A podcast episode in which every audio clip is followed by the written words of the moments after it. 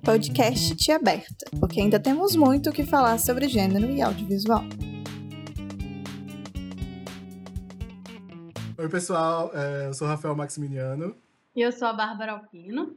E tá começando mais um podcast Tia Aberta. Uh! Yay! A gente tá. É o nosso 15 episódio já, que a gente tá gravando. E acho que isso é um marco, assim, talvez, né, da, da nossa produção.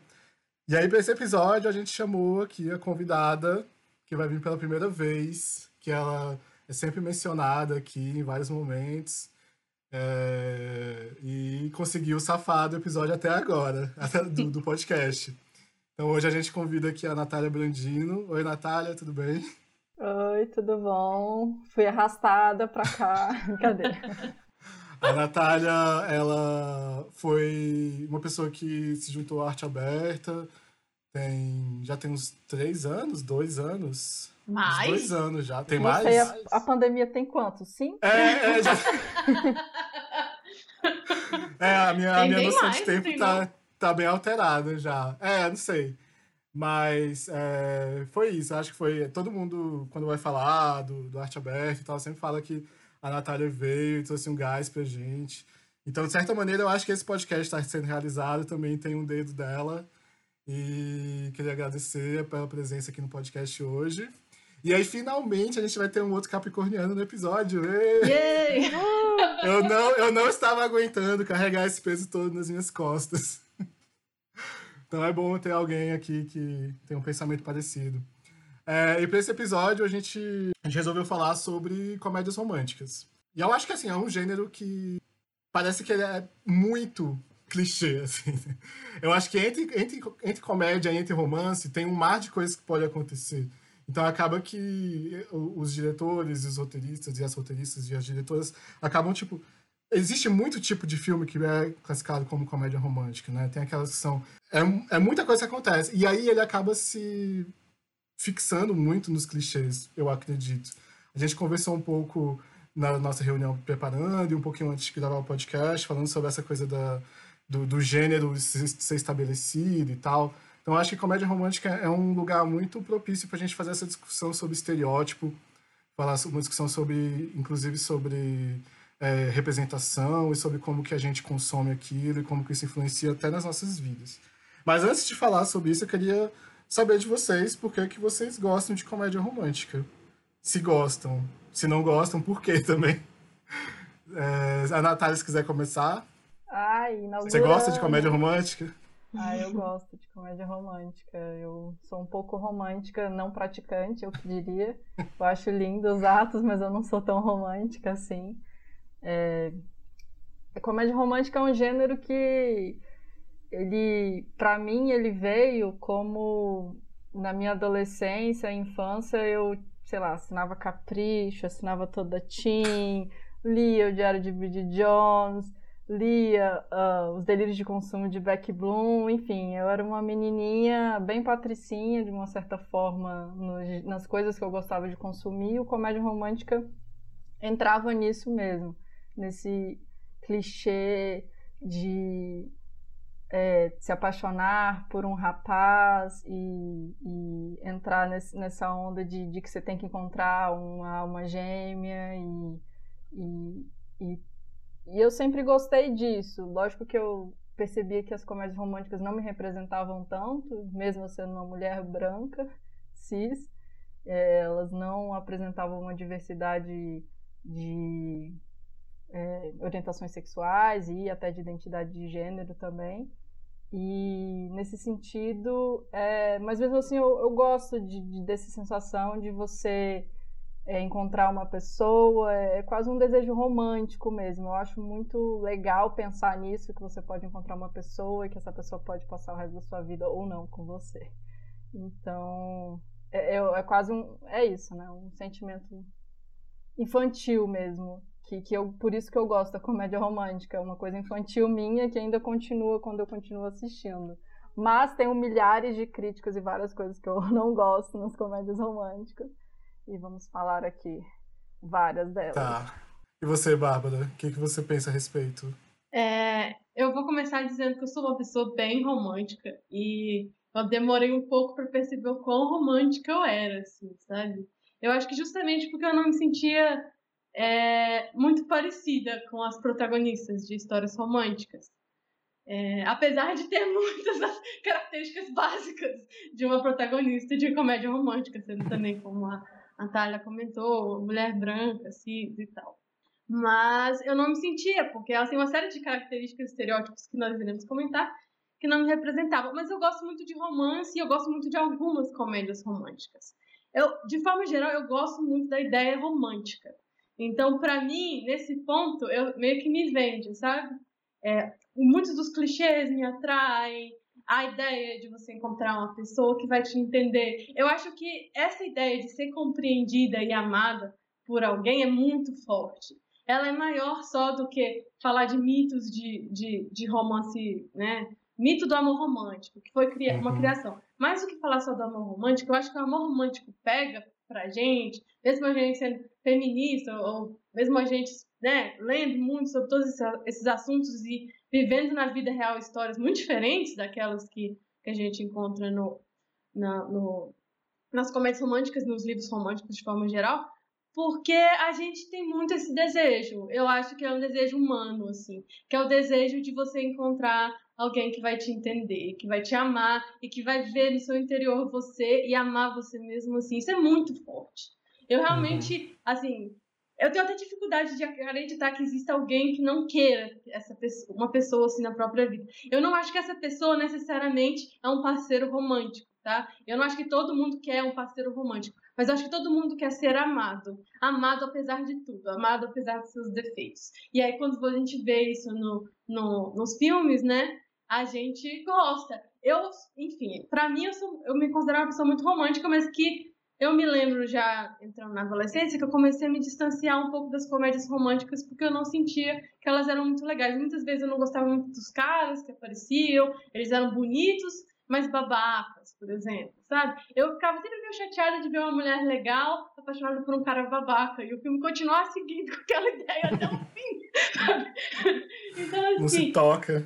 É, então, tipo, mas por outro lado, outros filmes, muitos deles, que seguem a fórmula, a risca de comédia romântica, eu gosto. Eu genuinamente gosto. Então, eu acho que é uma fórmula que ainda encontra potência ainda hoje. Apesar de que também acho bom que ela tenha sido que ela venha sendo desconstruída e que a gente venha tendo outras coisas, sabe? Eu não, eu, o que eu sinto em relação à comédia romântica é que ela não precisa ser tão dura, sabe? Tipo, tem uma caixa tão definida de uhum. características, uhum. quase como se fosse um bingo. Você levasse um cartãozinho de bingo e, e, e fosse batendo ele ali. Então, eu sinto que é isso, né? Eu não, para mim, pessoalmente, eu não consigo me imaginar sem querer consumir histórias românticas, sejam elas de comédia romântica ou o quê? É, sendo, ai, me libertei do amor romântico. Não sou eu, não vai acontecer. mas mas eu, eu acho também que a gente tem que criticar, principalmente porque os relacionamentos na vida real são muito complexos. Então, é, as expectativas que vêm desses filmes, dessas histórias, né, de você ter que ser parecida com aquelas mulheres para você encontrar o amor, né? Quando você pensa na história de princesa mesmo, quando você vê aquelas princesas encontrando o amor e que é um cara que vai amá-las, vai estar do lado delas e vai dar tudo que elas precisam. E você não é aquelas princesas. Não tem como você ser aquelas princesas, sabe? Você acorda e você olha no espelho e fala, não sou essas mulheres. Então você fica muito abalado, principalmente quando você está entrando na adolescência. Você acha que você nunca vai encontrar o amor da sua vida, que nem naquelas histórias. Afinal de contas, você tá mais pra bruxa do que pra princesa. Então, assim, é, eu sinto que tem todos esses elementos para discutir. Eu acho que eu já falei demais. então, passa a bola aí pro Rafael para ele falar pra gente porque ele não gosta de comédia romântica. Não, é, eu, agora, pelo que eu entendi, a gente tem que dizer se a gente é romântico ou não, né? Eu, eu assim, eu não, eu não acho que eu sou uma pessoa muito romântica. Eu acho que eu sou bem. É... Eu ia dizer racional, mas não é o oposto de romântico, não é ser racional, tá? Mas, é, mas eu acho Realista, que assim. talvez. É, não sei. Eu, eu, acredito muito no amor, que nem você estava falando aí, que a histórias de amor, é, realização romântica, essa coisa do, de encontrar alguém que te ama e amar alguém. Eu acho o amor um, um puta elemento importante para nossa sociedade.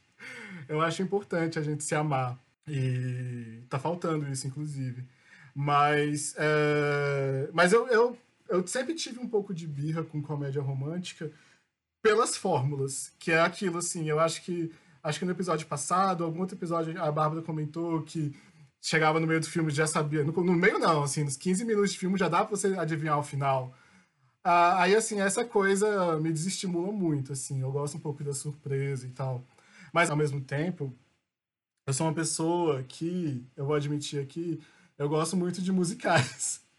Eu sou um fã de musicais, assim, eu, eu às vezes estou trabalhando e estou ouvindo uma música do My Fair Lady, assim. E eu acho muito legal essa magia. E aí eu estava lendo um pouco sobre, sobre essa coisa do, da construção do amor romântico e tal.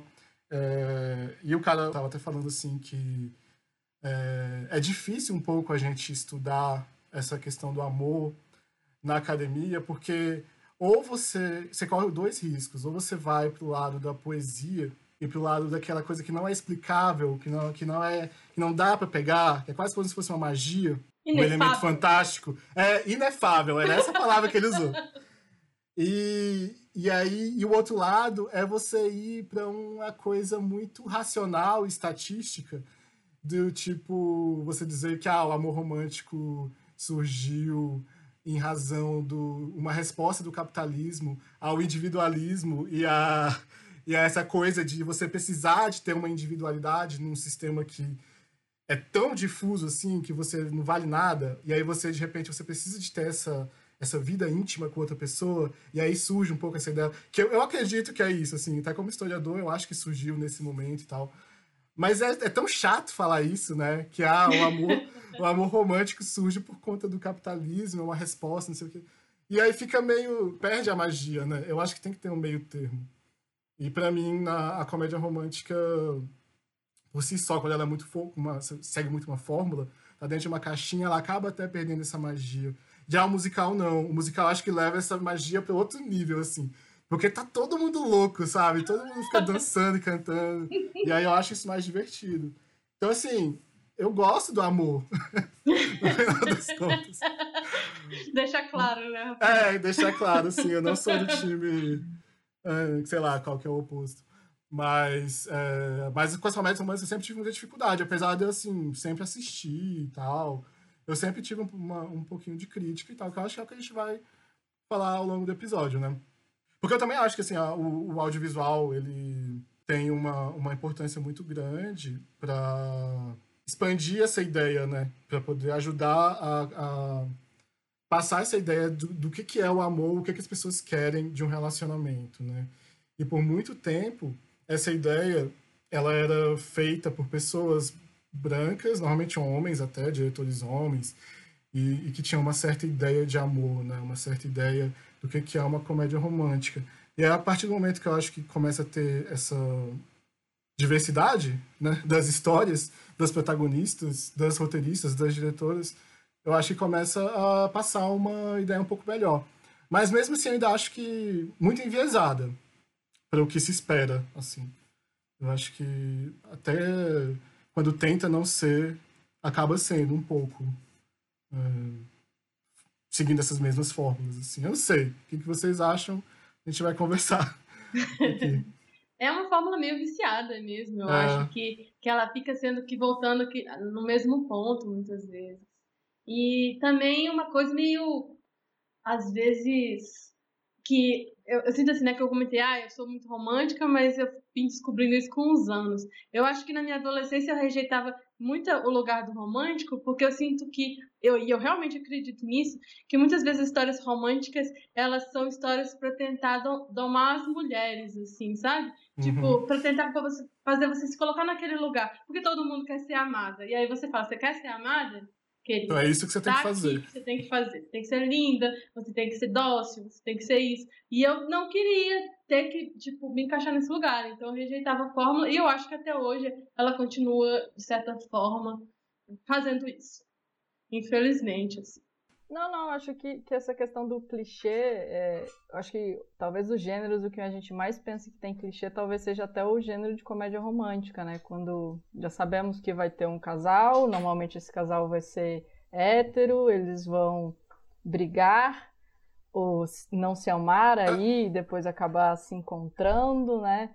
e, e, acabam juntos, né? É mais ou menos essa dinâmica, né, que fica variando entre os, os aspectos. Sim. Mas que, que a sociedade, como vocês falaram, é muito mais complexa que isso. E, é. e, tem várias outras coisas e vários significados que a comédia romântica vai nos trazendo que, que aprisiona o que, que é o amor e, e o amor é muito além, né? E se a gente ficar repetindo toda vez os mesmos significados sobre o que é amor, a gente não está apresentando outros é, amores, ou até os exemplos que a gente está dando não são exemplos legais o suficientes. A gente estava até comentando um pouco antes, no, é, aqui antes de começar a gravar, era que ah, às vezes a mulher tem que abrir mão da carreira, né? E, e para que ela fique com um rapaz e, e, e que eles fiquem juntos e que aquilo dê certo e carreira é uma coisa que, que é, foi muito difícil a mulher chegar nesse ponto da gente poder ter uma carreira, da gente poder ser dona da nossa história, da gente poder então abrir mão para você encontrar a felicidade genuína por causa de um amor, é uma coisa muito, assim, é quase como você aprisionasse, né? Agora que você conquistou liberdade, você tem que é, de uma certa forma, ficar preso. Enfim, tem uma série de, de coisas que as comédias românticas que elas ficam caindo em algumas armadilhas, né, que eu diria, de, de, de clichês que, que, acabam aprisionando o que, que a gente pensa de relações. E, e, eu acho que esses clichês de, de aprisionamento de relações, de coisas que não são legais, que é o cara babaca, enfim, essas coisas que, que não deveriam ser as coisas que a gente deveria perpetuar, e esses clichês que são os clichês que a gente deveria é... Pelo menos não idealizar, né? Não idealizar. O cara é. pode ser babaca, a personagem feminina pode abandonar a carreira, mas você idealizar que você ficar com um cara babaca é super legal, ou que você abandonar a carreira é sim uma escolha que vai te trazer felicidade, vai nessa, sabe? É, é muito perigoso, né? Sim. É assim, é, em vez de você poder tratar esses temas de uma forma mais crítica, se você quer tratá-los, né? É, a gente estava até conversando, acho que foi a Luciana que falou, não lembro, dizendo que pode ser assim. É, é isso acaba gerando até, às vezes, é, uma sensação ruim, uma, uma falta. É, um gatilho, mas assim, uma falta de que você não está sendo ideal, assim, o seu relacionamento não é ideal. Inclusive, eu acho que eu vi um estudo dizendo que, assim, entre os fãs. Eu, eu não sei a veracidade desse, desse estudo, assim, se é... Talvez tá, tá, tava no artigo. É, tava no artigo científico, pelo menos. E falando que entre as pessoas que, que assistiam gostavam de comédia romântica, a maior parte delas acreditava que o parceiro devia saber o que ela queria ou pensava, independente dela falar ou comunicar isso. Porque isso é uma das coisas que se prega também, de tipo, que ah, ele vai saber o que fazer, ele vai saber, você vai saber o que fazer no relacionamento, porque é o ideal, é aquela coisa do, do que é esperado. Então você não precisa nem comunicar isso. E aí você vai gerando umas expectativas e vai gerando umas é, expectativas de relacionamento, de, de, de vida, que acaba que não, não são compreendidas, né? E eu acho que isso vale, assim, para muita coisa, para tudo, muita coisa que a gente consome hoje em dia, acaba levando a esse tipo de, de, de, geração de expectativa inalcançável. Assim, pensando no lado do romântico, a gente tem a comédia romântica, mas pensando até assim é, na nossa felicidade, na nossa o que que é ser feliz na sociedade contemporânea, a gente acaba pensando muito que é aquela coisa que é instagramável, né? Aquela foto colorida, aquela coisa rose gold, você tá naquele balanço de Bali lá que Sabe, aquilo, aquilo é a felicidade, né? A gente tá no meio de uma pandemia, mas a pessoa vai lá e posta uma foto num balanço, num lugar maravilhoso. E você pensa, pô, isso que é felicidade, por que, que eu não tenho isso? Mas ninguém tem isso. E, aí a gente vai acabando gerando esse, esses, essas expectativas, e, e, eu acho que o audiovisual, como um todo, é muito influente para isso, assim. É um mecanismo muito. que influencia muito o modo como a gente dá sentido para nossa vida, né? A gente já falou isso várias vezes sobre essa coisa de criação de uma narrativa vários episódios a gente vai falando sobre isso. Então, acho que, assim, é isso. A comédia romântica é o espaço em que isso acontece em relação aos relacionamentos. Que é onde você vai criando isso, as expectativas. É óbvio que a culpa não é toda da comédia romântica, que o amor romântico não surge com a bonequinha de luxo, né? Não surge, sei lá, aquele, os filmes dos anos 30, sei lá, com cinema. Não surge com cinema.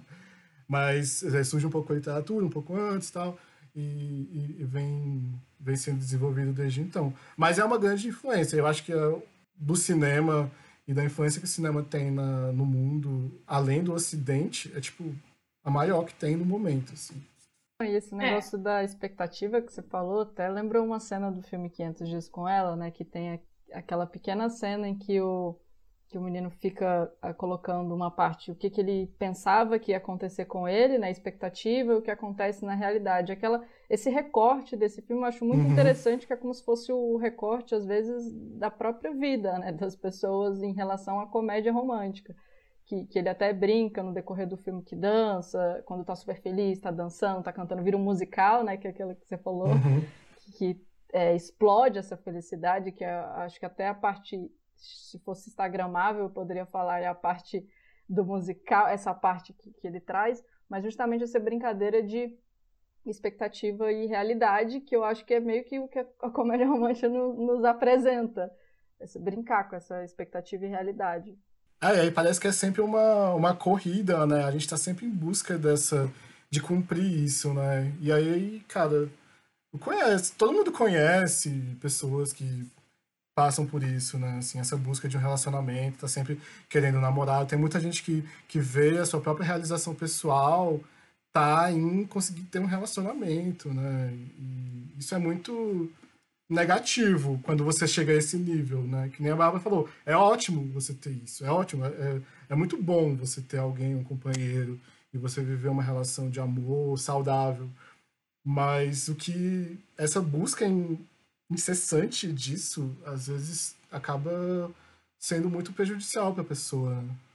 É, e sem contar que muitas vezes ela é voltada naquele nesse lugar da paixão, que é muito volátil, né? E que, tipo, a, a comédia romântica e os filmes românticos, de forma geral, eles trabalham com você tá se apaixonando, conhecendo alguém, né? Sim. É um momento muito específico Tudo do novo. relacionamento. E aí, depois disso, você tem uma série de outros momentos que são tratados no audiovisual. Geralmente não em filmes de romance, geralmente em filmes de drama. É drama. Que são. O terror. É... Filme de divórcio. Mas pode ser uma comédia também. Você vai ter relacionamentos sendo tratados, relacionamentos de pessoas casadas, relacionamentos que já duram anos, que têm seus desafios que são muito diferentes daqueles desafios de quando você está conhecendo alguém e que muitas vezes, tipo, quem está obcecado em encontrar um relacionamento nem sequer consegue perceber que assim que encontrar vai ter uma série de outros desafios lá pela frente. Se tudo der certo, na melhor das hipóteses, né? Na é. hipótese de ser uma pessoa legal que vale a pena você passar por esses desafios, né? Porque é isso, com a pessoa legal que você conhece, que vale a pena passar anos e anos com ela, você ainda tem muitos desafios. Todos nós aqui que temos parceiros já há muitos anos, ou alguns anos no meu caso, vocês a mais, é, eu, a gente tem desafios variados aí com os nossos parceiros que, que a gente continua vencendo porque eles valem a pena, né? Até o momento, pelo menos. Então. fica, fica de olho aberto. Né? Fica a dica. Então, assim, é, que é a outra parte do amor, né? Do, do amor real, digamos assim, do amor uhum. fora da ficção, que é manutenção do amor, que é Sim. renovação dia -dia. de contratos. É. Enfim, é, então sim, eu sinto que você vai ter essa pressão dessas pessoas que estão sempre buscando e olham para esse lugar do romance. Mas eu acho também interessante, vou aqui colocar uma problematização, porque hum. a maioria das comédias românticas elas apresentam o não entendimento um do outro, que é uhum. geralmente o conflito, né? Quando, quando a Natália estava fazendo lá o resuminho do filme de comédia romântica, ela fala, eles brigam. Geralmente o casal da comédia romântica briga por quê? Eles brigam geralmente porque eles não se entendem, porque os dois se gostam e têm mais ou menos os mesmos objetivos. Afinal de contas, é para ser uma história com um final feliz. E aí a briga está no fato de que há um problema de comunicação, né? Uhum. Que ele acha uma coisa, que ela acha uma coisa, que ele entra na casa e vê uma coisa e imagina um cenário. É sempre uma falha de comunicação. Eu acho que isso, por exemplo, pode ser encarado de forma, várias formas. E uma delas, inclusive, é você aprender que para você ter um relacionamento de amor, você tem que se comunicar para você não passar por essas situações desagradáveis abrir a porta, ver um negócio e achar alguma coisa. Então, é, né, eu sinto assim que muitas vezes a comédia romântica ela traz muitos elementos que podem ser debatidos dentro de um lugar de um relacionamento saudável. Mas eles também podem ser deturpados, como geralmente a interpretação dos filmes, para um lugar de que, ah, houve esse problema de comunicação, mas depois o final é feliz, eles se entenderam completamente, eles têm um relacionamento telepático, eles nunca mais precisaram conversar para entender um ao outro, nunca mais brigaram. Né? Eu acho que o grande problema é o final feliz, né? É aquela ideia de que agora que terminou o filme, tá tudo certo. Nada mais precisa ser feito. Ah, porque o filme tem que acabar uma hora, né? Assim, é, e aí tem que acabar feliz. E, e eu é. falo isso sendo uma pessoa que gosta de final feliz. Eu nunca acho frustrado também, não. Mas, mas realmente o final feliz ele cria, né? ele trabalha muito com esse lugar da expectativa de que depois disso só prazer, sabe? Depois Sim. disso, amor infinito. Eu acho que a série acabam trazendo um pouco mais esse. E depois, né? E aí? E aí? E aí? Tem, é óbvio que tem aquelas séries que é a busca, né? A busca por um amor. Eu tô pensando assim, é porque quando a gente começou a falar sobre as coisas de expectativa e realidade, eu lembrei só do Ted do How I Met Your Mother. Que eu acho que ele é o cara que tem uma expectativa super idealizada de amor. Ele é o amor e romântico aí, todo, é, né? Isso. E aí tudo dele é demais. Ele sempre faz os grandes atos de amor, ele sempre faz, ah, não sei o quê. E no final das contas ele sempre se dá mal porque essa expectativa dele não é, não é concretizada, assim. E, e aí tem o Barney do outro lado, né? Que é o é... cinismo completo, completa antipatia com relacionamento prometido, sei lá, nem o que, como descrever aquilo ali. É, anti, anti-herói, sei lá. Mas, é, o anti-herói do amor. Mas o, o, o fato é que mostra um pouco isso, né? Porque são tantos episódios, tantas coisas, tantas vezes que isso acontece, que aí eu não, eu não lembro da série, eu não sei como termina. Eu não, eu não tenho medo de assistir How I Met Your Mother, eu fiquei com preguiça. Porque muito grande, não chegava em lugar nenhum. Mas, eu nunca conheci é, tipo... a mãe. Não, mas, mas tudo bem, mesmo assim, esquece o Ted. E tem aquele outro casal, que é a, a Lily e o. Marshall. E o Marshall. Aquele é um casal que enfrenta problemas, que eles Eu estão juntos. Eu adoro aquele casal. Isso é um casal, assim, que enfrenta problemas de casal e não de problemas de, de, de quem tá começando o relacionamento e tal. Então eu acho que tem um pouco isso, assim, porque a série dá essa chance, né, de, de, de explorar um pouco mais outras coisas. Como você falou, ah, tem filmes que falam sobre um casamento, né, um problema que acontece no meio de um, de um, de um casamento, uma comédia, um drama, um divórcio, que seja, qualquer coisa que seja, você trata o meio também no cinema. Mas eu acho que a visão geral, acho que é mais fácil numa série mesmo. Não sei, tô pensando é, eu acho besteira. Que, talvez até que o meio ele é tratado mais como um drama, né? O começo, o recorte, o início do relacionamento vai para comédia romântica, o meio vai para um drama e o final vai para um terror. Mas assim, Mas assim, brin brincadeira à parte, mas eu acho que é meio que isso. O recorte das comédias românticas, a boa parte deles é esse recorte. Era legal se é. navegasse mais num recorte um pouco mais. um espectro maior do relacionamento. E algumas comédias românticas estão brincando com isso, estão entrando nesse espectro, mas é porque, como muitas comédias, a gente, é, a gente viu muitas comédias que começam com esse primeiro recorte então a gente fica com um ideal muito e quase inalcançável, porque a gente sabe que uhum. o, começo, o início, é, a, o problema de comunicação é pequeno, é pouco, se resolve rapidamente, e, e, e, e o meio e o, o, recorte não vai andando, né? E, a gente não, não vai pegando coisas mais complexas, não vai aprofundando aquele tema, não vai. Mas existem alguns que, que, que brincam um pouco com isso, assim, não, não, não são todas as comédias, tem alguns que conseguem trazer além do, do só o início. Mas talvez o início uhum. talvez seja o mais interessante, diria assim, de, de, de... contar uma história, né? É, de, de se, ah, como aquele casal. Porque se contar uma história de um casal no meio, ou no fim, ou no, enfim, qualquer canto, você precisa saber como é que eles começaram também. Então até fica um pouco difícil, né? Dentro do tamanho de um filme, encontrar esse é. recorte sem dizer muito, né? E tem a coisa da idealização da comédia romântica. A comédia romântica ela trabalha com esse lugar da idealização, da satisfação desses desejos ocultos nossos, né? Ser amado, ser compreendido apesar de tudo e tal. Que eu acho que funciona melhor no lugar do começo do, do, uhum. do filme, né? Que é você conhecer uma nova pessoa e olha, ela me entende, né? Então é, é mais fácil você trabalhar com com, com essa coisa quase não realista, né? De, de ser incrível, de ser abraçado por aquele novo parceiro e tal. e aí tem um problema, do que, né, do que o contrário. Apesar de que tem muitos filmes que trabalham com uma outra relação, que é a relação de antipatia, né? Você conhece um cara e você não gostar dele, e tem uma rivalidade às vezes, e aí, na verdade, amor, né? Pensando aqui naquele. É, pra fazer. Perder um homem, como é que é? a memória ruim da. Dez. Como perder um homem em 10 dias. É, Isso, E 10 como dias. perder um homem em 10 dias. Muito obrigada. Que ela começa a ter uma super antipatia por aquele cara, o cara tem uma antipatia por ela. Eu nem me lembro porque que. É, é Era uma aposta, né? é uma É uma Os aposta. aposta tão- entre as os dois estão juntos por causa de uma aposta. Os dois estão fazendo aposta, apostas apostas. E é aquilo, tipo, esse, filme é um filme muito estranho quando você para Sim. pra pensar em como que uma relação saudável deve ser construída, né? Porque você começa uma relação com o pior dos pretextos, né? Que é você começa uma relação sem nenhum sentimento, né? Você transa, eles transam, eu acho que eles não chegam a transar, pensando bem. Fica, tipo, enrolando, né? Ela fica enrolando ele pra não transar. Eu não, eu não me lembro muito bem, mas eu acho que tem isso. Eu me lembro muito dela dando apelidos que, tipo, era, broxavam ele pro pinto dele. É. Mas eu não sei se eles transam. Agora fica aí a, a, a pergunta. Não lembro mais. Mas, de qualquer forma, se você, independente de transar ou não, ainda assim, você criar uma ideia de um relacionamento íntimo com uma pessoa que é totalmente falsa, né?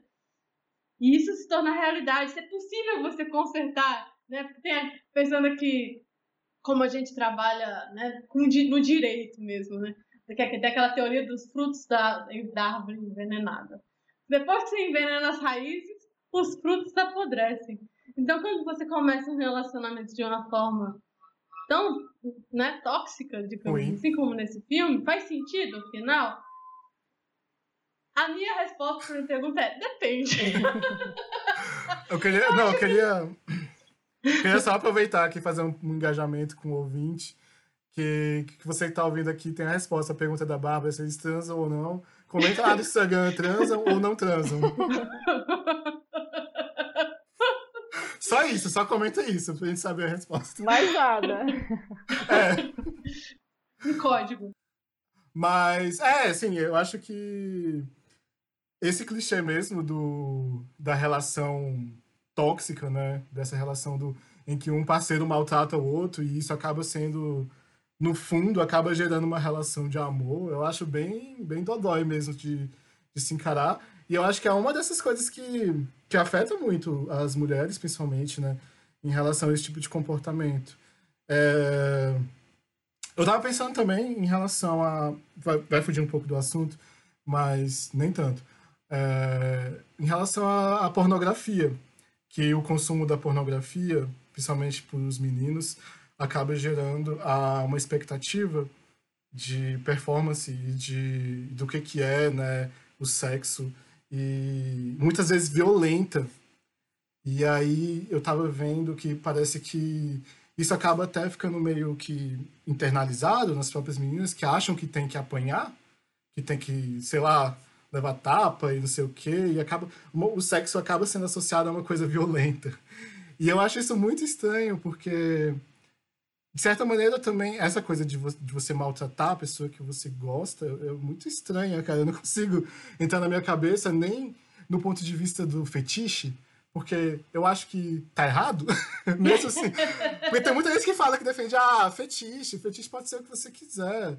Só que, cara, eu não acho. Eu acho que, assim, a raiz de um fetiche, às vezes, que você tem é muito errada. É, é, tá partindo de um pressuposto, pe- pelo menos esse, assim, que, que, que liga, que relaciona sexo à violência. Então, você maltratar uma pessoa a gostar.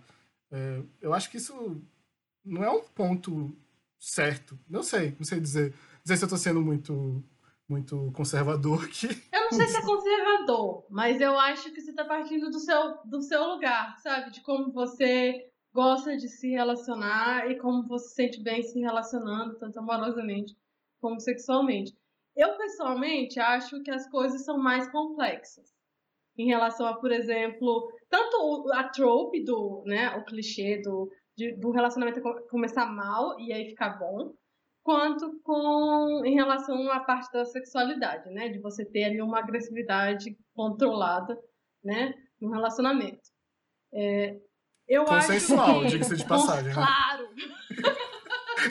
claro. Eu acho que. Eu acho que. Você está falando de questões é, consensuais dentro do, do tema do sexo, por exemplo, né? Que tá, foge um pouco do, do tema do audiovisual, mas é, como a gente trabalha muito com sexo dentro do Comédia romântica. Inclusive nas comédias românticas trabalha-se com o tema de agressividade, uhum. de dar ou não dar tapinha e tal. Sempre tem alguma coisa relacionada a isso nos, nos filmes mais, é. são mais, né?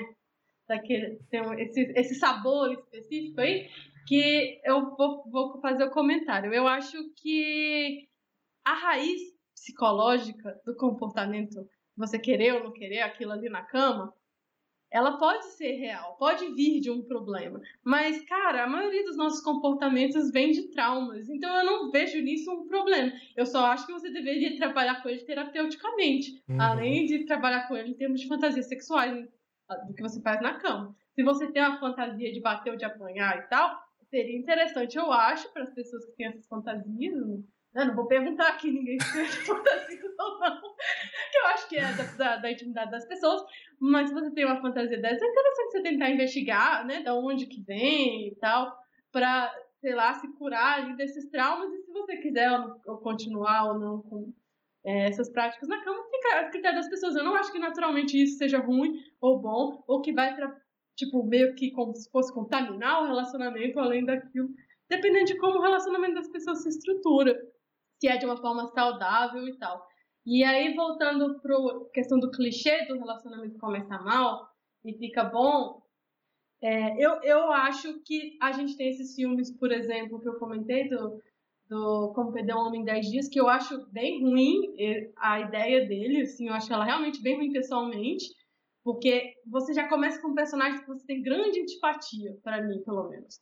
Você já parte de um pressuposto de duas pessoas que, para mim, podia, sabe, ser atropelada ali no filme e a gente passa a culpar outros, Mas, mas eu tenho filmes que. Eu não vou, vou citar aqui o que não é uma comédia romântica, mas que eu gosto, que é o Orgulho e Preconceito, que eu acho que todo mundo conhece a história mesmo por alto.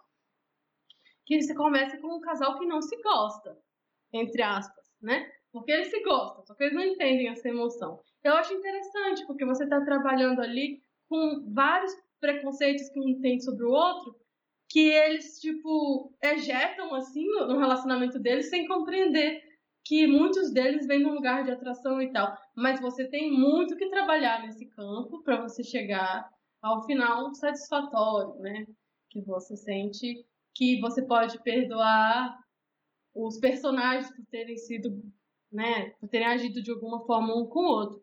Né? Tem que ter um pouco a redenção, digamos assim. Você tem que sentir que, bom, eles se entenderam, eles evoluíram. O que, que aconteceu? Né? Mas eu sinto que é isso, tipo, tem pontos de partida diferentes. Um ponto de partida é que nem esse do perder, do, como perder um homem 10 dias, que você parte de uma aposta, você parte de pessoas que já estão enganando os outros, porque sei lá, elas são meio ruins e tal. E é para você achar isso gostoso de assistir, sabe, à tarde, não é tipo um filme de drama. Uhum. E já no outro filme você tem pessoas que têm dificuldade de entender suas emoções, suas expectativas, e acabam sendo às vezes agressivas, mas sempre de uma forma que né, ninguém se machuca.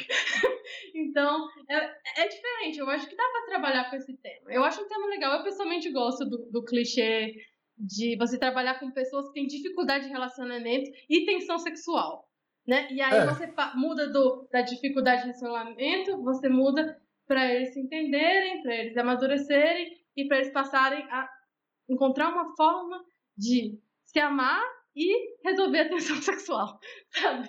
É, o próprio Bridget Jones né, é um filme que, que trata. É, é, tem dois personagens, né? que estão disputando aí a atenção da Bridget Jones. E um, ela começa super mal, que é o Mark, né? Amigo de família sim, e tudo mais. Sim. E tem uma tensão super forte entre eles. E o outro, ela tem um bom relacionamento com ele, que é o chefe dela.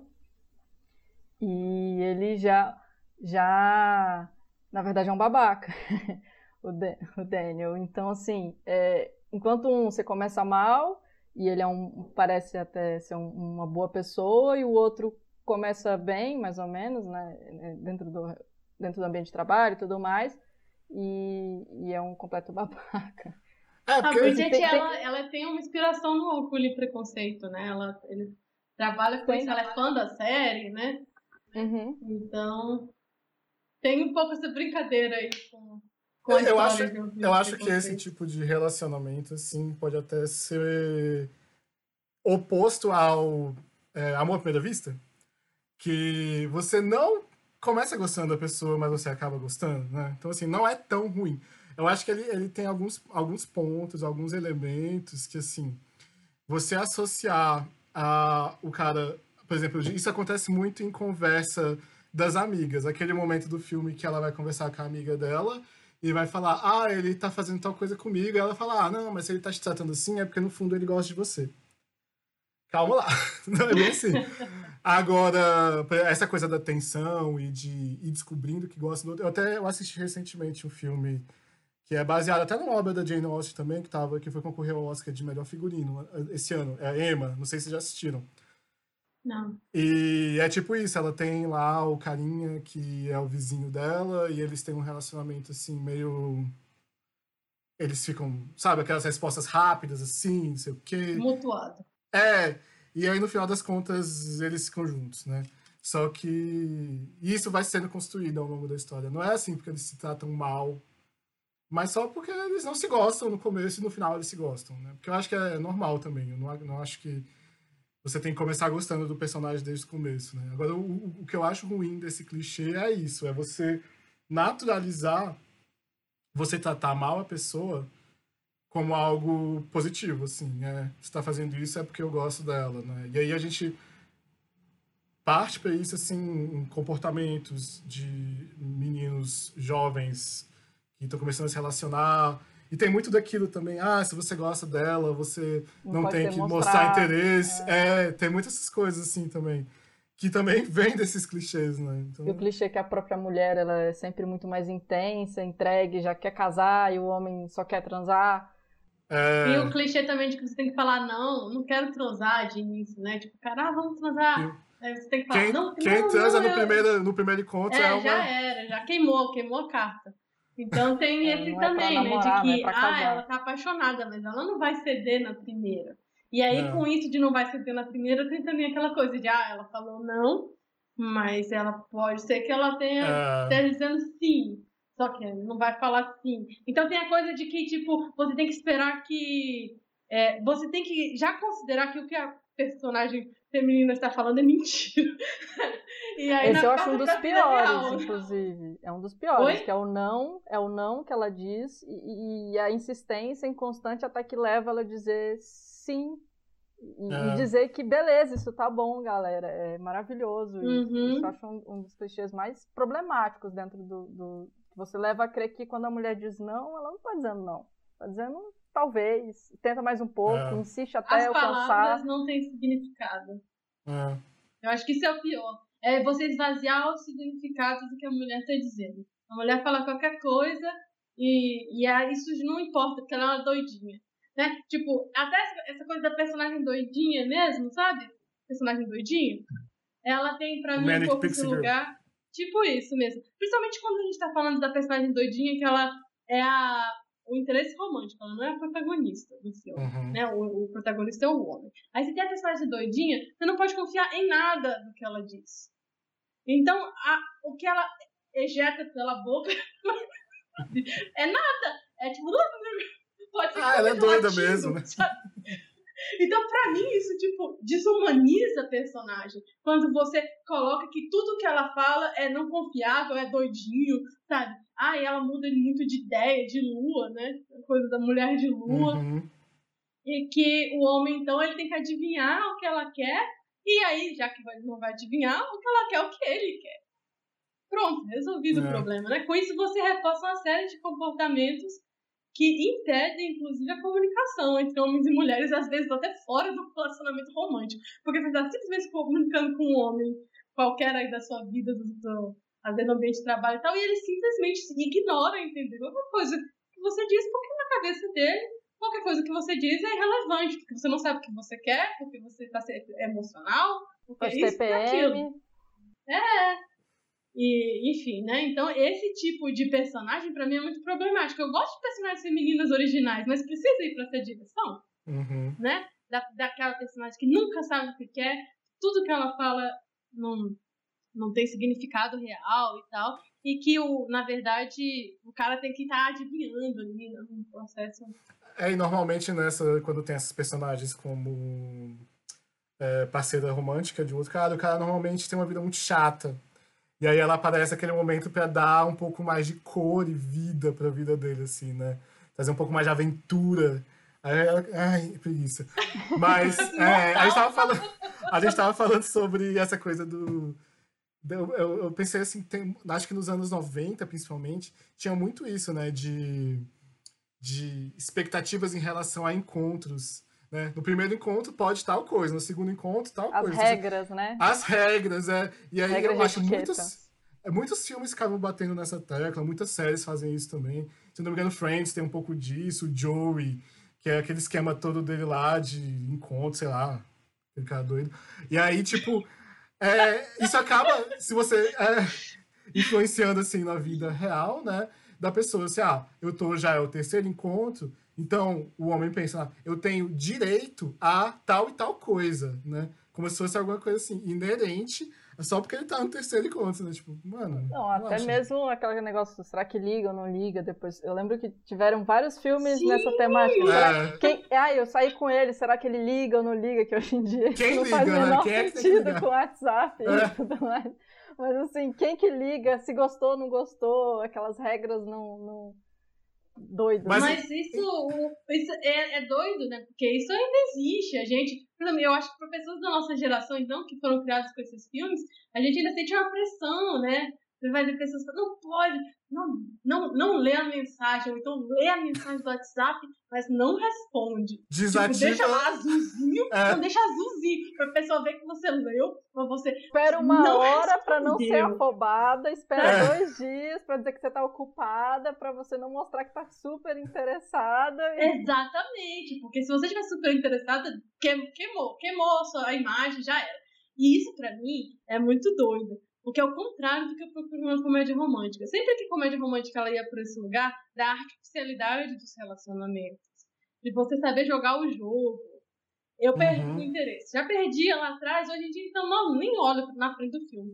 Porque, pra mim, o poder da comédia romântica tá na genuinidade do, filme. Tá, tá nos personagens poderem se entregar aquela, aquela história de amor, né? E aí, Uhum. que, que pra mim é o, é o que alimenta ali o, a história do amor, né? O amor vence tudo e tal. É justamente que você não precisa jogar o jogo, porque ele vai te entender, ou ela vai te entender. Então você pode ser você mesmo, né? Enfim, eu eu acho que esses filmes que trabalham com a artificialidade do, do relacionamento são os, os- os que menos me interessam, mas eles têm um grande apelo, tanto que ainda assim é, fica na nossa, na nossa mentalidade. Eu mesma é, me lembro de pensar isso quando eu estava né, nesse lugar aí de estar solteira, de pensar, né, que se eu, será que eu devo ser super sincera e já mostrar que eu tô interessada? Será que é melhor jogar o jogo? E tipo, poxa, cara, isso não tem nada a ver comigo, sabe? Então, Sim. você sentir essa dúvida, essa insegurança de você poder mostrar que você tá interessado em alguém.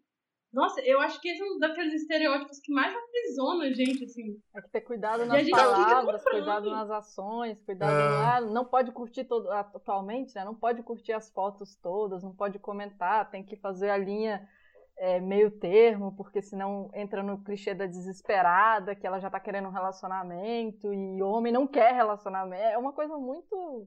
É muito doido. Muito e aí doido. tem a roupa que você tá vestindo, tem o que você vai comer se você tá saindo pra comer. Você não pode chegar e pedir um prato cheio de água. Sabe? Então tudo tem um milhão de regras, né? É, tudo tem uma regra. Agora, Não pode atrasar, enfim. Agora, um, um ponto, assim, ah, você falou do, do WhatsApp e tal. Eu fiquei pensando, assim, eu acho que isso veio agora, tá? Eu não li isso em nenhum lugar. Mas eu acho que muito da comédia romântica também é influenciado pelo método de comunicação. Porque, que nem a Bárbara falou, a, a comédia romântica, a, a basicona, a clássica, é sempre um problema de comunicação. É sempre um problema de entendimento. E aí, eu acho que. Eu tô pensando agora, porque tem vários filmes que, principalmente nos anos 90, os filmes da Meg Ryan, tem aquele filme. Aquele You've Got Mail, é, que é com Tom Hanks. Que é assim, tipo, invenção do e-mail. Aí, agora a comunicação é instantânea, né? Tipo, você precisa ligar pra pessoa. Mas tem outros também, aquele Sleepless in Seattle também, é, que é uma ligação, o cara fica ligando lá na rádio. É, enfim, tem muito essa coisa da comunicação e dos meios de comunicação e como que esses meios de comunicação vão trazendo novas é, etiquetas e novas coisas para os relacionamentos, assim. Eu, pessoalmente, assim, eu tava assistindo, é, não lembro que filme que era, mas que aí aparecia na tela o e-mail, né? Sendo, ah, acho que era Bridget, jo Bridget Jones mesmo. No começo eles trocam uns e-mails. É, com o chefe dela. E aí aparecia lá o e-mail chegando, fazendo barulhinho e tal. Até naquele do, do, das férias da minha vida. Férias da minha vida? Não, qual o, o amor não tira férias. O amor, o amor não tira férias. também tem um momento tem que ela, que ela tá lá, o computador ligado, e ela está com mensagem. Uhum. E aí eu penso assim, naquele momento, eles pensam, cara, última inovação, uhum. esse negócio de e-mail, vamos colocar aqui na tela, a pessoa vai ver. E aí, hoje em dia, o que estão fazendo é colocando mensagem de, de instant message, assim, tipo WhatsApp na tela. Não sei se vocês viram algum é, filme assim mais contemporâneo, que aí vai subindo aquelas, aqueles quadradinhos de fala, assim. Uhum. Aí eu fico só pensando, cara, daqui a pouco você vai ficar tão. A pessoa vai olhar assim e falar, nossa, que vergonha que eu coloquei no meu filme. As pessoas agora se comunicam por telepatia. A gente não precisa mais ficar escrevendo. Não, mas assim, agora voltando pro tema sério, é, é porque a maior parte, da, é, eu acho que tem vários. É um, é um clichê também de filme de, de, de comédia romântica, essa parte da comunicação, eu acho. De. Porque é isso, é sobre comunicação. Às vezes eu fico pensando, será que é sobre amor ou será que é sobre comunicação? Comédia romântica, né? Engraçado, eu fiquei pensando nisso agora, eu tô viajando, mas talvez não é, seja. Eu, eu acho que a comunicação, ela costuma ser um tema do romance. É, o romance, digamos assim, romântico, sabe? Uhum. É, quando você pensa em literatura mesmo, é, e você vai pensar em literatura romântica mesmo, do romantismo lá da, da, do movimento literário, é, você pode notar que a maioria dos problemas também são de comunicação. Sim. É, o que faz com que os personagens, muitos livros românticos com final trágico, e o que faz que, muito, que, que o final seja trágico é que a carta não chega, uhum. sabe? É uma conversa ouvida pela metade, tal. Existe muito esse lugar. E eu, e eu na minha opinião, é o, o que eu acho que acontece é que você precisa que os personagens também sejam, tipo, justos. Os personagens de um romance clássico, eles são bons. Né? Pensando aqui no, no Amor Não Tira Férias mesmo, a, aqueles quatro personagens, eles são pessoas boas. Eles não trairiam parceiros deles, sabe? Até o Jude Law, que faz um cara meio playboy, assim, ele faz um cara meio playboy, mas ele é um playboy. Na hora que ele resolve que, que escolheu a mulher que ele quer amar, ele vai ser fiel a ela. Você espera isso, sabe, do personagem. Uhum. Então você não espera, por exemplo, que o problema de um filme de comédia romântica seja uma traição de verdade. Ela vai ser a ideia de uma traição, por exemplo. Mas nunca traição de fato. Porque a traição de fato ela destrói a, o mito. Acaba sabe? o romance. Aí, sabe, você, é claro, você pode ter em alguns casos coisas assim acontecendo, mas é muito raro. É muito mais fácil você lidar com o fato de que ah, o personagem né, masculino é um playboy. E a moça se apaixona por ele, e eles têm um relacionamento sincero. Mas ela ouve alguém falar uma coisa, entende qualquer coisa, e ele acha que ele tá saindo com outra mulher. Mas ele não está saindo com outra mulher. Então fica aquele coisa acontecendo até que no final eles descobrem que eles são fiéis um ao outro, então que eles podem continuar juntos. E aí é o final feliz do filme, né? Então, eu, eu acho que por isso que a coisa da comunicação é tão importante. Ela é um problema real dos relacionamentos, então ela traz também essa carga de que acontece problemas de comunicação, mas ela não é um problema que destrói o amor, né? Não é uma traição, não é. E, e quando é, por exemplo, no caso do. No caso daquele filme do. do, do... Gente, eu esqueço, eu não vou. Eu, eu, eu também, Bárbara, eu sou do mesmo jeito. Eu acho o filme tão chato. É, 10 dias pra perder o homem em 10 dias. Perder o homem em 10 dias. Filme, ele já começa com os personagens sendo ruins. Mas você vê Sim. que até esse filme, que ele começa com os personagens sendo ruins, o que faz com que eles se desentendam é o fato que eles acham que um não ama o outro. Quando os dois amam um ao outro já. Então, a questão deles, ser, deles estarem começando um relacionamento sem amar um ao outro já foi resolvida. Eles se amam, mas eles não sabem. E essa aqui é o problema de comunicação, né? Então, até no filme em que você tem os personagens que começaram um relacionamento errado, digamos assim, eles corrigem, eles estão apaixonados e dispostos. Mas como eles cometeram aquele, aquele crime lá no início, aquilo volta e vira um mal entendido, que é eu me apaixonei, mas ele não. E nessa linha tem vários, né? Tem a proposta, é. que é a, a chefe que pede pro, pro assistente dela se casar com ela fake pra. Ah, sim. Tem, tem esse com a... com a Sandra Bullock, tem Isso. o Hitting, né? Que é o conselheiro amoroso, com que também não, ele é um cara que arranja namorado para todo mundo, né? E, e vai fazendo e acaba apaixonando por, um, por uma, acho que amiga, enfim. Tem esse também, tem aquele outro é, terapia de amor, em que os pais estão querendo se livrar do filho de 40 anos que estão na casa, e aí eles contratam uma, uma terapeuta para se apaixonar por ele e conseguir tirar, e eles acabam se apaixonando de verdade. Tem alguns que, que vão nessa linha, que é enganar, né? A gente sabe o que está acontecendo, mas os personagens não sabem. E, e, e, vão com a enganação e acabam se transformando num, num, num relacionamento. Um amor verdadeiro. Um amor, é, pro filme, né? Sim. Uh, é. Você falou o um negócio da traição, eu acho que a traição normalmente está no começo, né? Do e é filme. é sempre com um homem que não vale a pena, com a mulher que não vale a pena. É, tem um filme, eu acho que é. Eu esqueci o nome, acho que é Forgetting Sarah, alguma coisa. Sabe qual é? Forgetting. Ressaca de Amor, que é o nome em português. Forgetting Sarah Marshall. É que o cara. É, é com aquele Jason Segel que fez o, o Marshall. O Marshall do, do How, How I Met Your Mother. E aí ele, ele foi traído, e aí ele vai passar.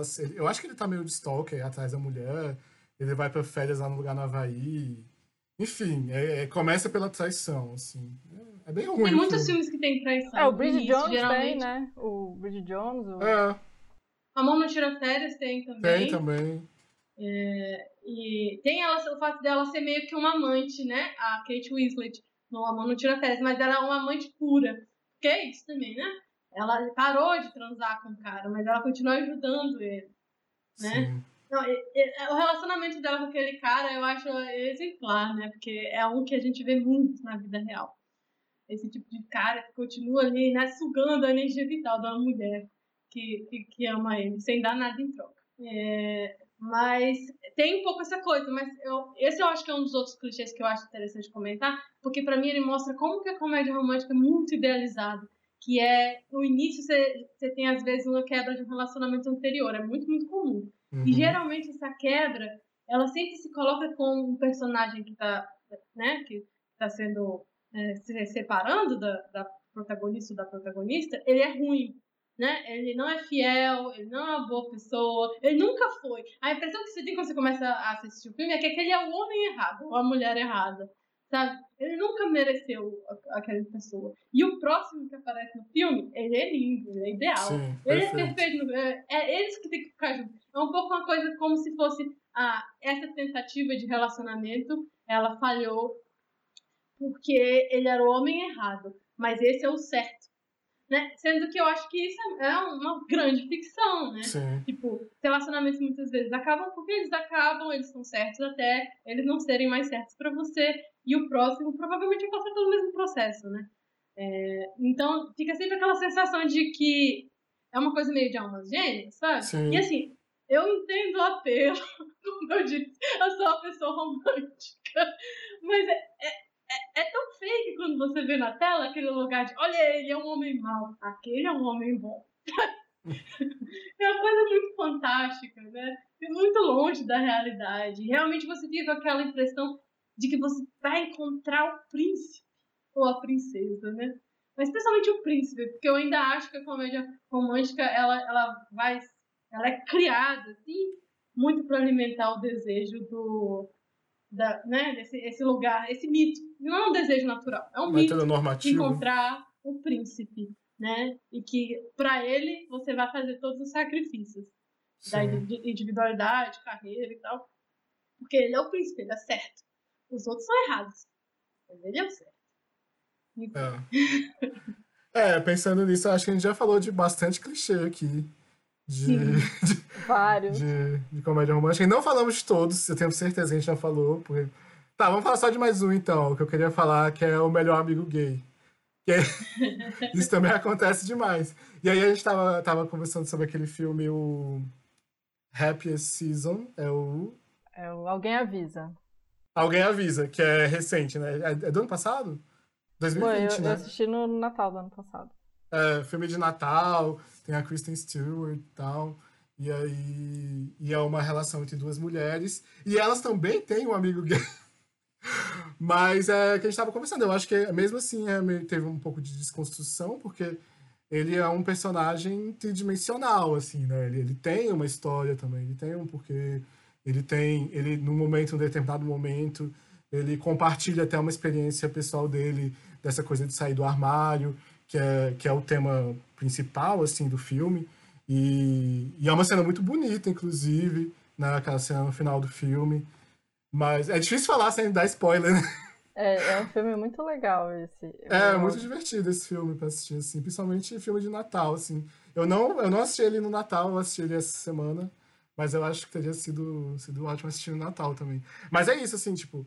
Ele, ele aparece no filme no começo até muito como esse personagem do amigo gay que ajuda a outra, que, Mas que... faz sentido, dentro do núcleo gay mesmo, a é. rede de apoio da, dos é. personagens, dentro da, da, dentro da realidade, né? São pessoas gays. Sim. E o que não faz, faz muito sentido é dentro do, do espectro que o filme é todo heteronormativo e Sim. você tem um amigo gay lá que vem só pra arrumar ela, só pra dar um.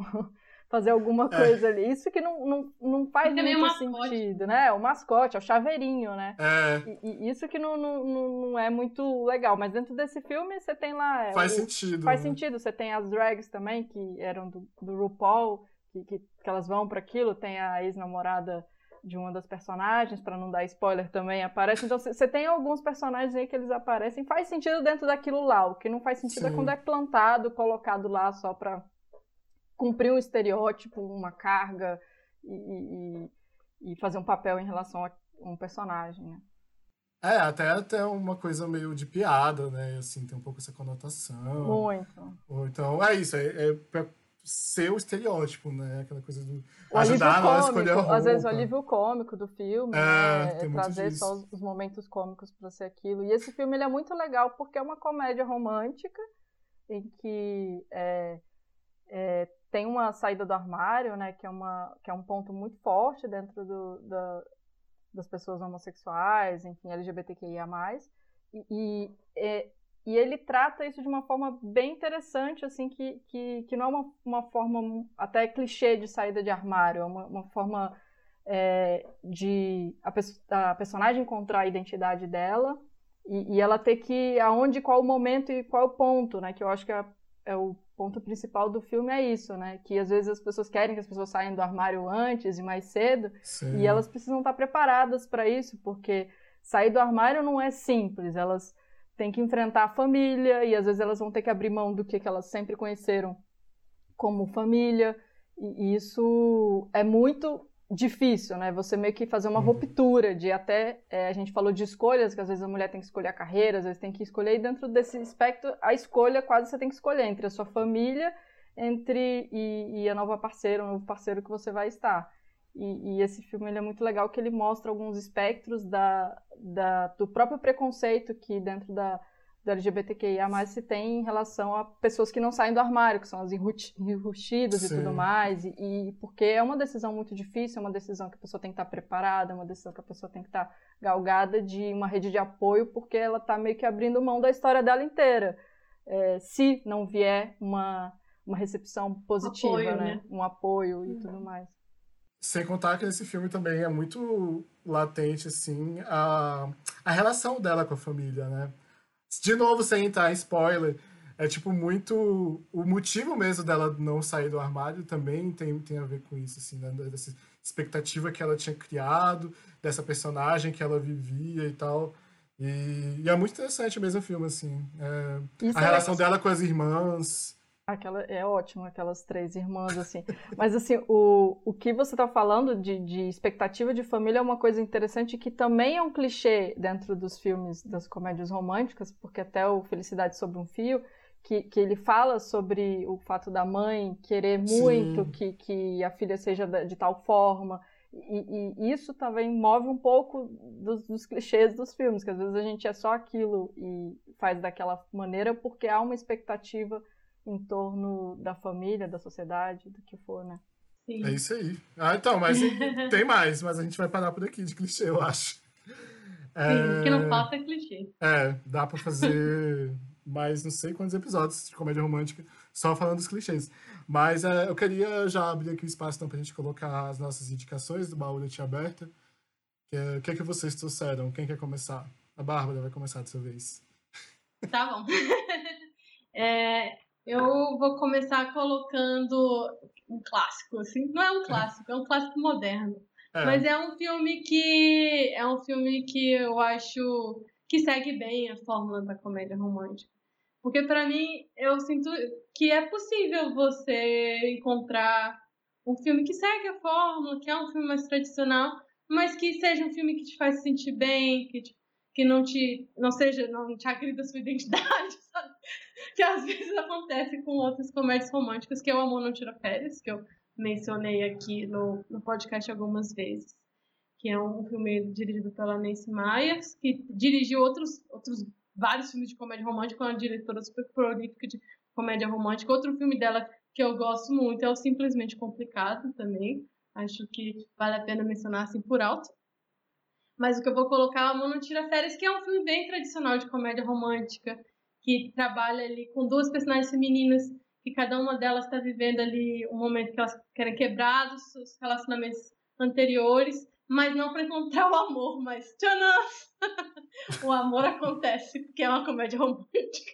Então, elas, elas encontram, passam por esse processo de amor e encontram aí o, o final feliz. Mas o que eu acho interessante desse filme é que você trabalha com uma personagem extremamente romântica e uma personagem que ela tem muitos problemas com romance, né? E com, uhum. e com demonstrar emoção. Né? E aí, dentro dessa personagem que tem muitos problemas com demonstrar emoção, eles colocam também o estereótipo da mulher bem-sucedida, que, se, que o, ex-marido, ex-parceiro, se sente ameaçado por ela e tal, entre outras coisas. Mas nessa personagem que é extremamente romântica, eu achei eu acho interessante, por exemplo, a escolha que eles têm de trabalhar bastante com a quebra do relacionamento. Ela se desapegar do relacionamento anterior, ao invés de já forçar ela abaixo do espectador é, o, o novo relacionamento, sabe? Então, quando você vai assistindo, às vezes você fica até meio sem saber se, se vai ter um par romântico ali ou não.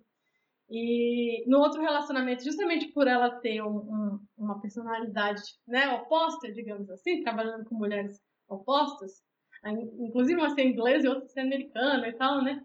Você tem aí uma personagem que tá procurando não, não se relacionar com homem, ficar sozinha, e aí ela é, acaba tendo esse surpresa de encontrar um cara na porta dela e as coisas por aí irem. Eu acho que é um filme que tem todas aquelas formulinhas, o cara, o primeiro cara é o errado, o segundo cara é o certo, é, tem aquela coisa de ser uma homenagem ao cinema, que também é um dos clichês do comédia romântica que a gente comentou aqui, que trabalha muito com nostalgia, trabalha com música antiga, trabalha às vezes com cena de musical, mesmo em filme que não é musical. Então, é, tem todas essas coisas, mas ela dá um gostinho gostoso, assim, de assistir, sabe? E eu sinto que os personagens aprendem coisas e mais que o final ele te traz um desafio, sabe? Que ele não resolve. E eu não vou comentar isso, mas que eu acho interessante. Então esse é o filme que eu coloco, é o meu amorzinho, assim, da comédia romântica clássica. É realmente um filme que é aquele, ai, tô deprê, vou colocar o, o Amor no Tira Férias. A minha outra sugestão é uma série de animação japonesa, que é uma comédia romântica, entre aspas, versão japonesa. Justamente por não ser americana, ela não vem com todas essas fórmulas, ela vem com outras fórmulas. Mas o que eu acho interessante nela é, chama Otakoi. É, o, o Amor é Difícil para Otakus, tá? Na Amazon Prime. Ela, ela é uma série que trabalha com o estereótipo do otaku adulto, que é uma coisa muito diferente, né? É um Uhum. personagem adulto que gosta de. Explicando aqui pra quem não sabe o é otaku. Otaku é aquela pessoa que é obcecada por alguma coisa nerd. Pode ser desenho japonês, pode ser jogos de videogame, pode ser qualquer coisa que seja desse universo geek, assim. Então, você tem esses personagens adultos que trabalham, que têm uma vida adulta e que eles têm relaciona, tem que ter relacionamentos ali adultos também, como que isso acontece, né? Sendo que os interesses dele, entre muitos aspas, são infantis. E aí você trabalha um pouco com, a- com essa realidade, com um casal que não se entende muito bem no início, mas resolve que quer namorar mesmo assim. Então, tem aí um desafio, eu acho bem interessante no, no universo do, dos, dos animes sobre amor e, e comédia, né, que tem essa junção. É um dos que mais me interessa, porque geralmente eu não me interesso muito por esse tema. Eu acho que ele trabalha muito com os estereótipos que eu tenho é, não tenho nenhuma simpatia. Mas esse eu acho que justamente por trabalhar com personagens adultos, ele vale a pena. É, voltando só pro Amor Não Tira Pé, só pra não me esquecer, ele está no Netflix. Isso aí. Então, aí é isso. Vou deixar essas duas sugestões E o aí. outro tá no, tá no Amazon Prime, né? Isso. Beleza. E você, Natália? O que, que você vai colocar no baú? Assim, é. Tem vários. Mentira. Não, mas eu acho legal. A Bárbara falou da Nancy Myers, ela é uma que eu acho que vale a pena ir atrás dos filmes dela. É, não, não vai das minhas indicações do baú, mas é uma que dentro de toda o meu dentro do que eu vejo de comédia romântica, ela sempre pontuou aí, sempre trouxe a direção e simplesmente complicada, alguém tem que ceder, do que as mulheres gostam, sempre de óticas bem diferentes assim, então acho que ela é bem legal. Mas de dica, é, eu gosto muito do filme Bonequinha de Luxo, apesar de várias, ter várias críticas em cima dele, mas eu gosto, ele me fez, ele, ele, na verdade, o que eu gosto dele é o que ele me fez sentir quando eu assisti. É, que é pensar que ela é uma mulher decidida, que ela quer aquilo e não vai ser ninguém, não vai ser um homem, nem, nem qualquer pessoa que apareça, que ela vai mudar a opinião dela. Então, eu gosto desse sentimento que o Bonequinha trouxe e, e, e eu acho que ele é um, um filme legal para trazer esse sentimento. Não sei se as pessoas ainda veem esse filme dessa forma, mas é, é um sentimento que eu tive quando eu assisti ele. E eu gosto também do Eu Não Sou um Homem Fácil, da Eleanor Poirot. Eu não sei falar o no, sobre o nome dela, e muito menos o nome.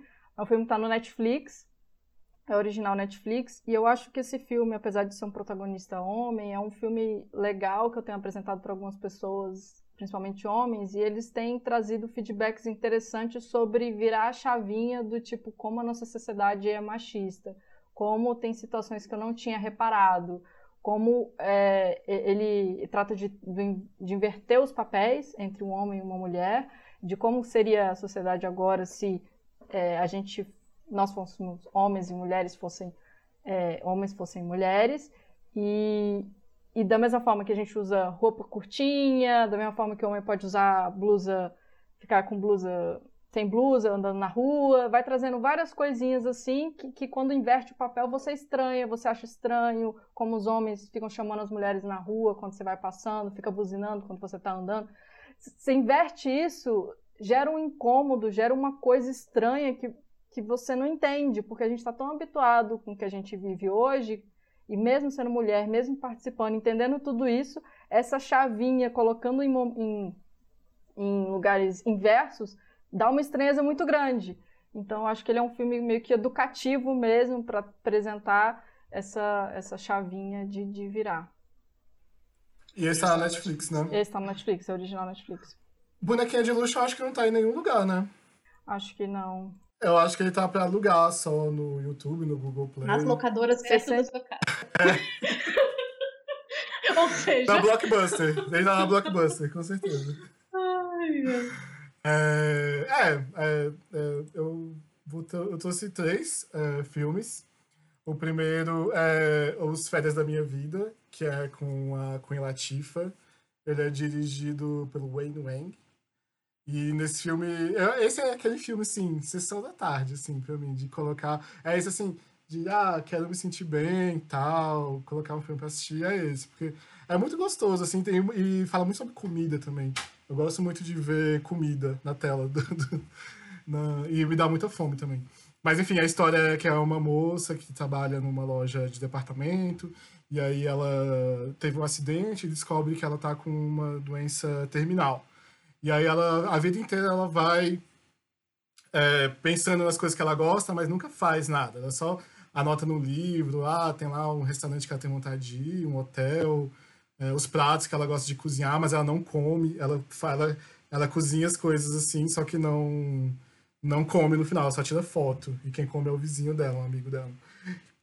E aí, quando ela descobre isso, ela decide começar a viver. Sim, o filme é, é aquela coisa, né? Qualquer comédia romântica que a gente for falar, ou da, da colocar aqui no recomendar, tem que ser aquela coisa, né? Porém, né, tem um problema, né? Esse filme eu acho que tem pouco problema. Eu acho que ele é só um pouquinho assim preconceituoso com relação aos indianos. Só isso. É, tem alguns estereótipos lá em relação ao personagem, mas fora isso, é um filme bem legal. O protagonista negro, ela tem um cara que, que ela gosta e que vai lá fazer um grande ato de amor por ela e tal, tem todos aqueles clichês. Uh, o outro filme que eu assisti recentemente essa semana é o Mega Romântico, que tá na Netflix, e é com aquela Rebel Wilson, o Adam Devine. É, é uma comédia romântica ao contrário, não sei se dá para dizer isso. É uma, uma paródia, talvez, de comédia romântica, mas que no final das contas acaba sendo uma comédia romântica também. Que é uma mulher que é uma arquiteta, que ela, ela tem um acidente e, e ela, ela, ela, assim, ela odeia comédia romântica. No começo do filme ela diz que odeia comédia romântica, mas ela sabe tudo sobre comédia romântica. Ela começa a citar os clichês e tal, e fica uma cena lá, umas três, quatro cenas falando de tudo que acontece na comédia romântica que ela odeia. E aí ela tem um acidente, aí quando ela acorda lá no hospital, ela começa a viver dentro de uma comédia romântica. E, e é bem engraçado o filme, eu gostei. E é isso. Eu achei. Ele, ele vai bem nesses clichês que a gente tá falando. Do amigo gay. Tem uma cena maravilhosa que é. Ela tá dentro de casa e de repente o cara aparece assim, né? E começa a falar com ela e vestir ela e não sei o quê. Aí, ai, ah, não, vai começar uma música porque vai começar uma cena que você vai ficar tocando de roupa. Eu não quero isso. Enfim, é bem legal. pra tratar dos clichês. E o último filme é um filme que eu amo, que é um musical francês de 1967 em português ele chama Duas Garotas Românticas. É do Jacques Demy com a é, Catherine Deneuve, com a Françoise Dorléat. E aí ele, em, em francês, é Les Demoiselles de Rochefort. Esse filme tá no Telecine Play, se eu não me engano. É, no Telecine Play. E é assim, cara, é um dos filmes mais bonitos que eu já assisti, assim, de, de aparência. Ele é super colorido, e eu acho que isso é uma, uma característica do cinema do Jacques Demy. O Jacques Demy, ele é para mim, ele é conhecido como o marido da Agnes Varda, do mesmo modo que o Tom Brady para mim é conhecido como o marido da Gisele. é, só, mas ele tem alguns filmes bem legais também. E esse filme é, é um musical. Cara, é, acontece de tudo nesse filme. E eu acho que ele é um filme bem quadradinho, porque tudo faz sentido, tudo encaixa, sabe? Eu gosto. Ele, é, o, Jacques Demy tem um outro filme que é um musical que eu não gosto muito, porque ele é um daqueles filmes que é todo cantado todos os diálogos são cantados. E eu não gosto disso, porque eu acho que o musical tem que ter o tema, sabe? Você tem que tratar o tema, você tem que, você tem que desenvolver tanto a história quanto a música. E esse filme faz isso muito bem, porque assim, é igual os filmes da Disney, sabe? Quando você vai começar a assistir um filme da, da Pequena Sereia e tem aquela música no começo, aí essa música ela vai sendo trabalhada na metade do filme e no final. Tem muito sobre isso, assim, nos, musicais. Vai ter que ter um podcast de musicais. É, não, eu também acho. Eu acho muito legal. Pode ficar pra próxima temporada aí. Mas, enfim, aí nesse filme, as músicas são maravilhosas. E é isso, é um filme maravilhoso. Eu, eu gosto muito. Esse filme, pra mim, é impossível assistir sem sorrir, assim, sabe? Tipo, dar um sorriso que seja. Porque, por mais que você esteja no pior dia da sua vida, quando eles começam a cantar e dançar. E tem o, o cara que eu acho maravilhoso também, que é o Jorge Shakiris, que ele fez o West Side Story, o... Não lembro o nome em português, mas é West Side Story. Enfim, é, ele também tá muito bom nesse filme, e é isso, eu acho esse filme bem legal. É isso de recomendações. É, eu queria agradecer a Natália por ter vindo aqui. Você viu, Natália, não foi tão ruim. Ai, socorro. Na edição é... você corta tudo que tá ruim. Não, não, foi, foi muito legal ter você aqui. Queria agradecer. E é, você tem alguma coisa para falar? Algum comentário? Obrigada, espero vir mais vezes. Não sei quando, porque eu tenho que me preparar muito. É, não, eu também era assim no começo, assim, mas aí depois de um tempo a gente vai perdendo essa coisa, né, de ficar se preparando e tal, e começa a fazer mais, mais improviso. É. Mas é isso, a gente espera ter você aqui mais vezes. Obrigado, Bárbara, também, por estar com a gente aqui mais uma vez. E nesse 15 episódio. O próximo episódio é o último episódio dessa temporada, que vai ser Cinema de Intimidade. E... Mas é isso. A gente se vê depois, então. Tchau! Beijo. Tchau. Uma produção Arte Aberta.